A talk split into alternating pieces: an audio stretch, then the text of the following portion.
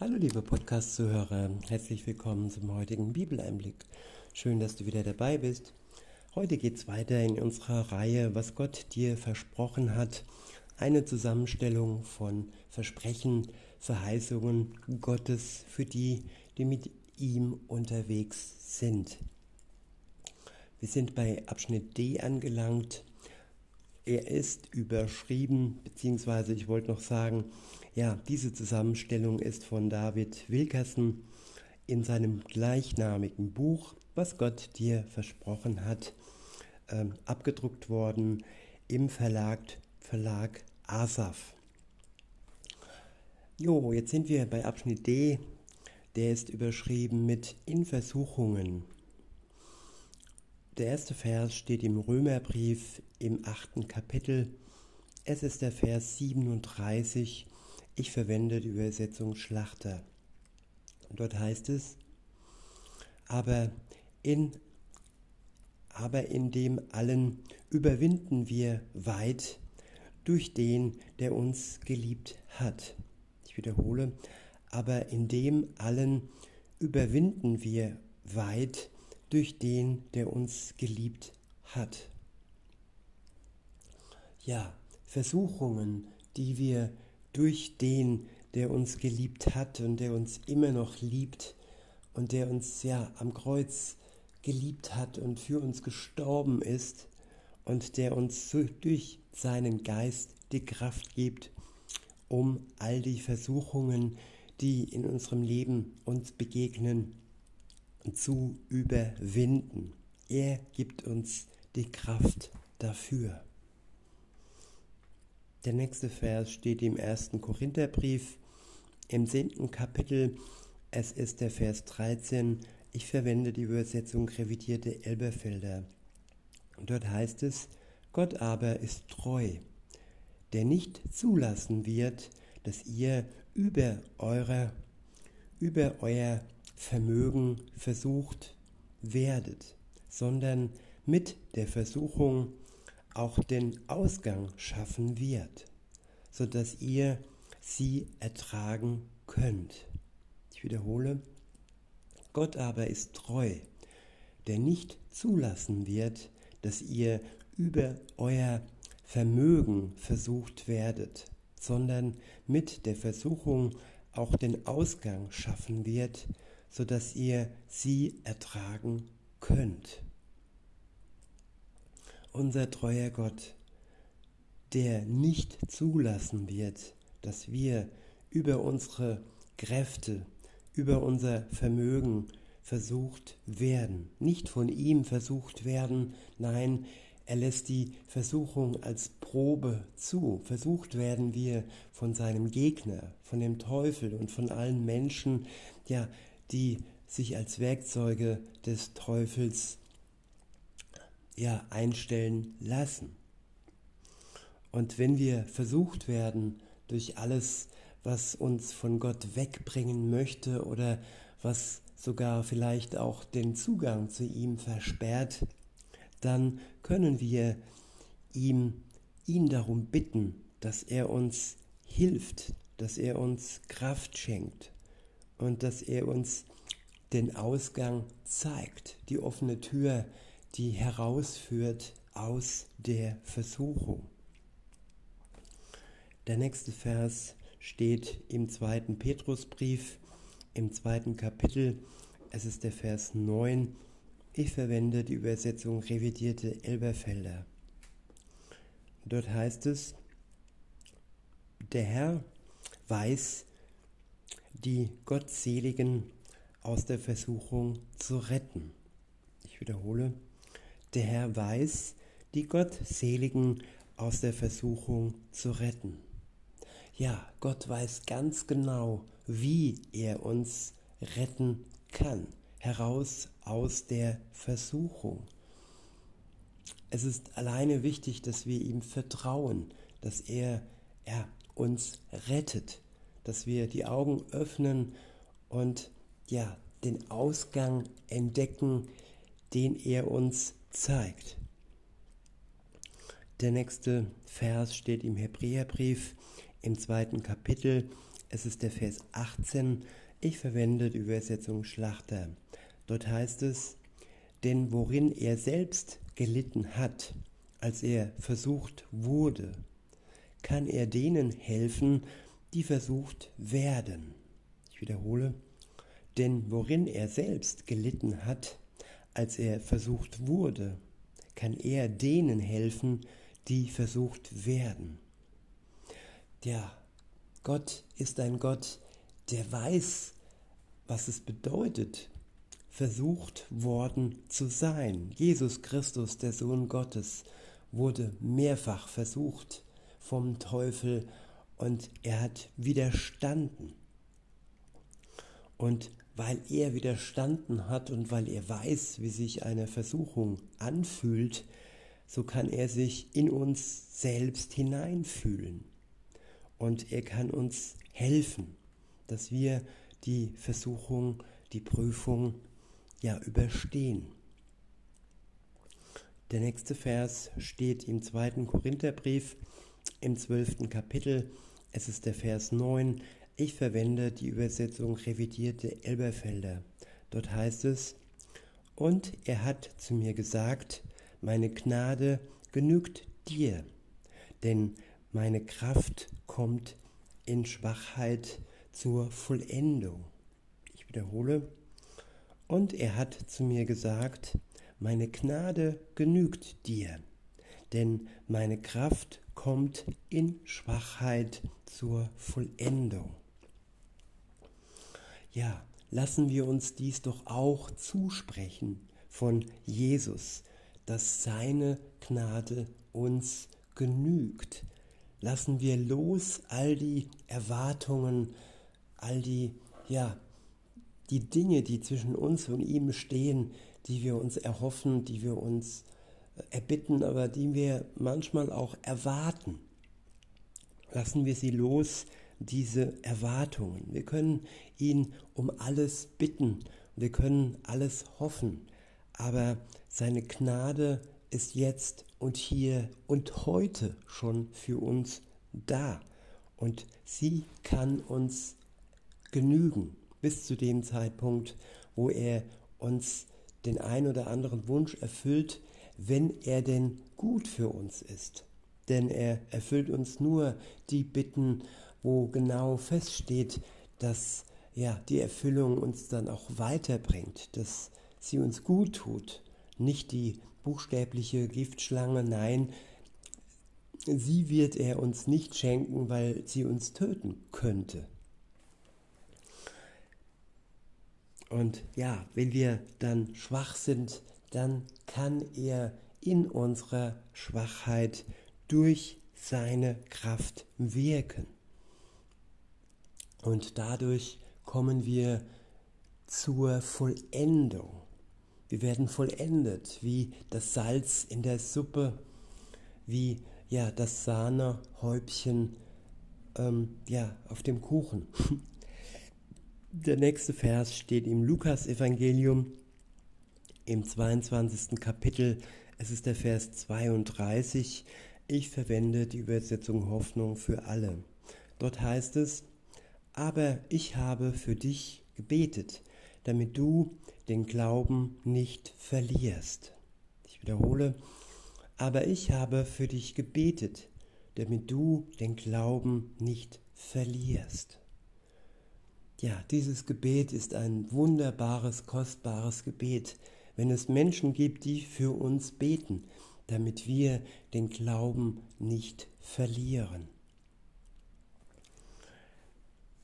Oder damit wir zum Glauben kommen, wenn wir ihn noch nicht haben, wenn wir Gott noch nicht vertrauen, wenn wir noch unsicher sind und vor der offenen Tür stehen, aber noch nicht äh, hindurchgehen zum Glauben an Jesus Christus. Der nächste Vers steht im Johannesevangelium im 17. Kapitel. Es ist der Vers 15. Ich verwende die Übersetzung revidierte Elberfelder. Dort heißt es, ich bitte nicht, dass du sie aus der Welt wegnimmst, sondern dass du sie bewahrst vor dem Bösen wiederhole, ich bitte nicht, dass du sie aus der Welt wegnimmst, sondern dass du sie bewahrst vor dem Bösen. Ja, das war das Gebet Jesu zu seinem Vater im Himmel.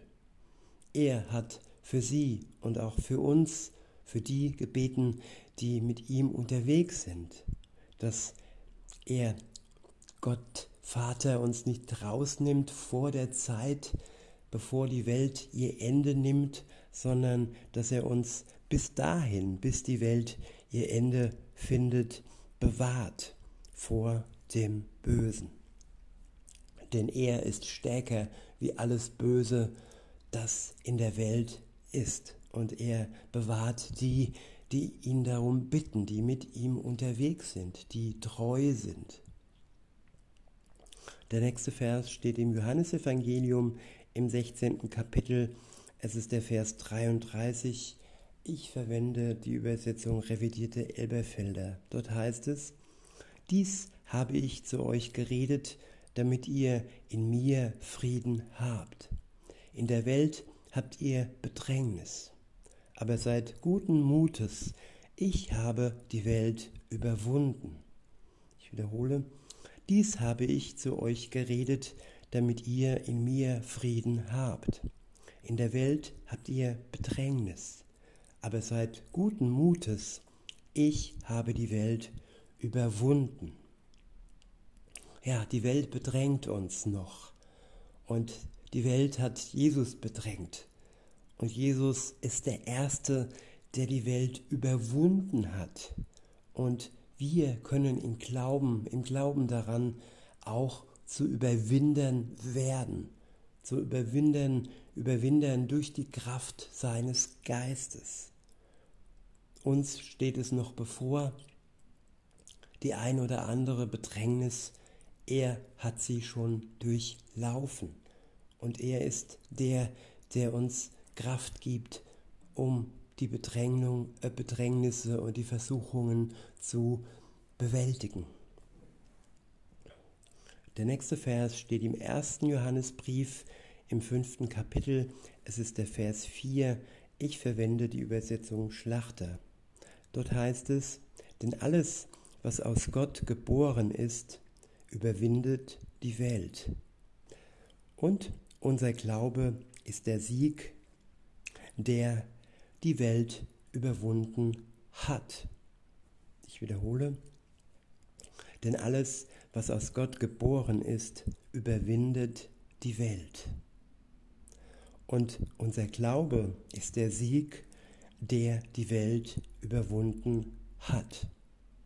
Ja, der Glaube, das ist das Geistige, das mit Jesus Christus verbunden ist und die Überwindung, die geschehen ist durch Jesus, ist durch unseren Glauben auch schon geschehen. Es ist schon vollbracht für uns. Und alles, was aus Gott geboren ist, hier geht es um die geistige Geburt, nicht die erste leibliche Geburt durch unsere Mutter.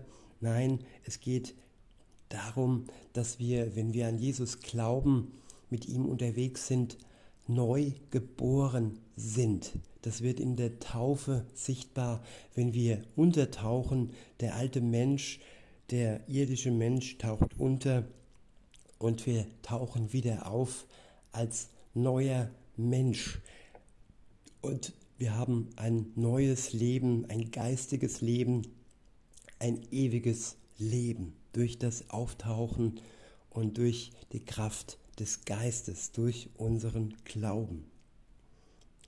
Und wenn wir dann auftauchen, haben wir die Welt schon überwunden, so wie Jesus Christus ähm, am dritten Tage auferstanden ist. Es ist auch schon das Siegel über uns für unsere Auferstehung. Wir stehen auf aus dem leiblichen, weltlichen Wasser und sind neu geboren im Geist und haben die Welt überwunden und werden alle Bedrängnis Tag für Tag überwinden durch seine Kraft. Der nächste Vers steht im Jakobusbrief im vierten Kapitel. Es ist der Vers 7. Ich verwende die Übersetzung Hoffnung für alle. Dort heißt es, unterstellt euch Gott im Gehorsam und widersetzt euch mit aller Entschiedenheit dem Teufel. Dann muss er von euch fliehen. Ich wiederhole, unterstellt euch Gott im Gehorsam und widersetzt euch mit aller Entschiedenheit dem Teufel. Dann muss er von euch fliehen. Ja, der Teufel, vor dem so viele Menschen Angst haben und auch zu Recht Angst haben, denn ohne die Kraft Gottes, ohne dass er uns hilft, sind wir ihm ja schutzlos ausgeliefert, dem, dem Teufel. Aber wenn wir mit Gott unterwegs sind, wenn wir ihm gehorsam sind und wenn wir uns ihm, dem Teufel, widersetzen mit aller Entschiedenheit, dann muss er von uns fliehen. Ist das nicht wunderbar, dass der Teufel vor uns fliehen muss, dass er keine andere Wahl hat, weil die Kraft ja und die Macht Gottes größer ist. Halleluja. Der nächste Vers steht im Römerbrief im 16. Kapitel.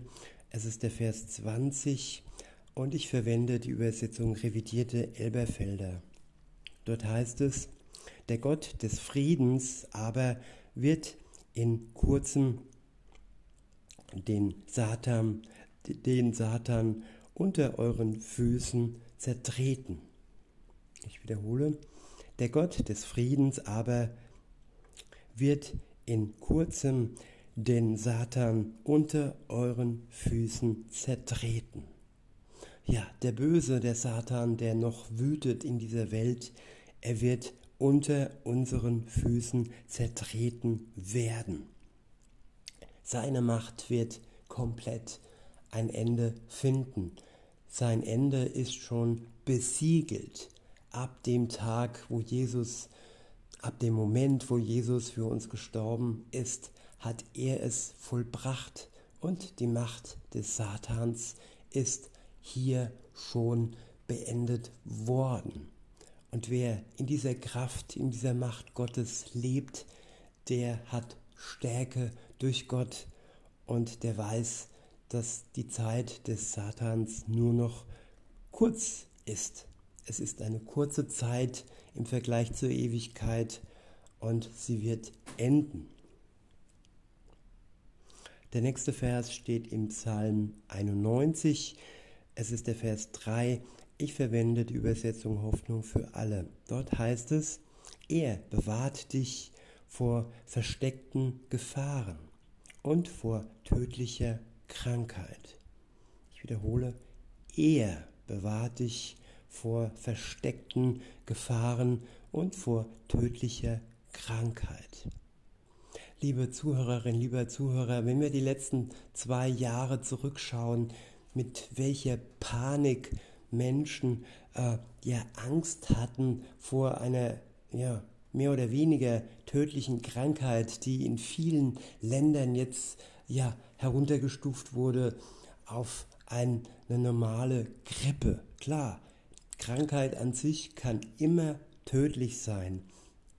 Aber wenn wir hier diese Zusage, diese Zusage Gottes haben, dass er uns bewahrt vor versteckten Gefahren und ja, so ein Virus oder so ein so Bakterien, die sind ja versteckt, sie sind nicht sichtbar. Und wenn ja uns da die tödliche Krankheit bedroht, dann werden wir von Gott bewahrt. Wir brauchen keine Angst haben, dass ja wir das ewige Leben verlieren. Unser leibliches Leben ist zeitlich begrenzt. Aber die Angst vor dem Tod, vor dem irdischen Tod, darf und braucht uns nicht lähmen, wenn wir im Glauben an Jesus Christus stehen. Wir haben ja ein ewiges Leben vor uns und Er weiß genau, wie lange unser irdisches, irdisches, weltliches Leben noch geht. Es hat seine Zeit und wir brauchen keine Angst haben. Er holt uns raus aus dem Grab und ja, wir werden wie Jesus ewiglich in der Herrlichkeit Gottes leben. Der nächste Vers steht im Römerbrief im zwölften Kapitel. Es ist der Vers 21. Ich verwende die Übersetzung Schlachter. Dort heißt es, lass dich nicht vom Bösen überwinden, sondern überwinde das Böse mit Gutem. Ich wiederhole, lass dich nicht vom Bösen überwinden, sondern überwinde das Böse mit Gutem. Ja, wenn jemand dir Böses tut, dann gib ihm Gutes. Dann überwinde das Böse, das er dir tut, mit dem Guten, mit der Liebe Gottes, die er dir schenkt, die er in jeden Gläubigen durch seinen Geist ausgießt. Und ja, diese Kraft, diese Liebe, sie ist stärker wie alles Böse, das uns begegnet. Der nächste Vers steht im Hebräerbrief im zehnten Kapitel. Es ist der Vers 23. Ich verwende die Übersetzung Schlachter. Dort heißt es, lasst uns festhalten am Bekenntnis der Hoffnung, ohne zu wanken, denn treu ist er, der die Verheißung gegeben hat. Ich wiederhole, lasst uns festhalten am Bekenntnis der Hoffnung, ohne zu wanken, denn treu ist er, Jesus, der die Verheißung gegeben hat. Ja, festhalten, das ist ein bewusster Akt, wenn ich mich festhalte, wenn alles schwankt und wenn ich ja in der Gefahr stehe zu fallen. Wir können uns festhalten an der Bekenntnis zu Jesus Christus, an der beständigen, wahrhaftigen und gewissen Hoffnung. Es ist kein Wanken, es ist kein Vielleicht, es ist eine Hoffnung, die bestätigt ist. Wir haben das Testament schon in der Tasche sozusagen. Durch den Glauben, durch die Taufe haben wir es fest in Händen. Und die Verheißung, die er uns gegeben hat, all die Verheißungen, sie sind unser Geschenk. Weiter heißt es, beziehungsweise der nächste Vers steht im Buch Hiob im elften Kapitel. Es ist der Vers 15. Ich verwende die Übersetzung Hoffnung für alle. Dort steht, dann kannst du jedem wieder offen ins Gesicht sehen. Unerschütterlich und furchtlos stehst du im Leben deinen Mann oder deine Frau. Ich wiederhole, dann kannst du jedem wieder offen ins Gesicht sehen. Unerschütterlich und furchtlos stehst du im Leben deinen Mann oder deine Frau. Ja, kennt ihr Menschen, die nicht in der Lage sind, anderen ins Gesicht, in die Augen zu sehen? Ja, in meiner Kindheit, in meiner Jugend, so, da konnte ich das auch noch nicht. Da war ich mit Jesus noch nicht unterwegs. Und diese Gabe, und auch diese Befreitheit, den Menschen wieder ins Gesicht sehen zu können, ja, die kam erst so richtig, als Jesus mich befreit hat von meiner Schuld. Da war nichts mehr, wofür ich mich hätte schämen müssen. Und wenn wir frei sind, wenn unser Gewissen gereinigt ist, unser Herz rein ist, dann können wir wieder offen den Menschen in die Augen schauen. Der nächste Vers steht im ersten Korintherbrief im 15. Kapitel. Es ist der Vers 58. Ich verwende die Übersetzung Hoffnung für alle. Dort heißt es, meine lieben Brüder, bleibt fest und unerschütterlich in eurem Glauben. Setzt euch für den Herrn ganz ein. Denn ihr wisst, denn ihr wisst, nichts ist vergeblich, was ihr für ihn tut. Ich wiederhole, Meine lieben Brüder, meine lieben Schwestern, bleibt fest und unerschütterlich in eurem Glauben. Setzt euch für den Herrn ganz ein, denn ihr wisst, nichts ist vergeblich, was ihr für ihn tut. Ja, wenn wir schauen, manchmal hat man vielleicht den Eindruck, dass das eine oder andere vergeblich war. Dieser weltliche Spruch, vergebene Liebesmühe man kann es nie genau wissen, ob ja ein Einsatz für Menschen vergeblich war. Vielleicht äußerlich scheinbar, aber die Gewissheit hat man nie. Aber bei Gott haben wir die Gewissheit, dass alles, was wir für ihn im Dienst tun, in der Liebesbeziehung zu ihm tun, niemals vergeblich sein wird. Und wir bekommen den Lohn wenn auch vielleicht später erst im Himmel für all unser Tun. Der nächste Vers steht im Galaterbrief im ersten Kapitel. Es ist der Vers 4. Ich verwende die Übersetzung revidierte Elberfelder. Dort heißt es, der sich selbst für unsere Sünden hingegeben hat, damit er uns herausreiße aus der gegenwärtigen bösen Welt nach dem Willen unseres Gottes und Vaters. Ich wiederhole, der sich selbst für unsere Sünden hingegeben hat, Jesus, damit er uns herausreiße aus der gegenwärtigen bösen Welt nach dem Willen unseres Gottes und Vaters. Ja, er hat sich selbst aus freien Stücken für uns, für unsere Sünden hingegeben, damit er uns herausreiße aus der gegenwärtigen bösen Welt nach dem Willen unseres Gottes und Vaters. Ja, wir sind nicht mehr eingepflanzt in die Welt, wir werden herausgerissen ab dem Moment, wo wir an Jesus Christus glauben. Wir sind nur noch Gäste. Wir sind nur noch, ja, eine kurze Zeit hier und wir sind schon hineingenommen in das ewige Reich. Wir sind seine Kinder. Wir sind Kinder Gottes. Keine Kinder dieser Welt und keine Kinder des Bösen mehr. Wenn er uns durch den Tod, den er für uns gelitten hat am Kreuz, aus dieser bösen Welt herausgerissen hat. Erstmal nur symbolisch und geistig unsichtbar, aber dann auch wirklich leibhaftig werden wir sein bei ihm. Der nächste Vers steht im Buch der Offenbarung im 21. Kapitel. Es ist der Vers 7. Ich verwende die Übersetzung Luther. Dort heißt es, wer überwindet, der wird es erben. Wer überwindet, der wird es erben.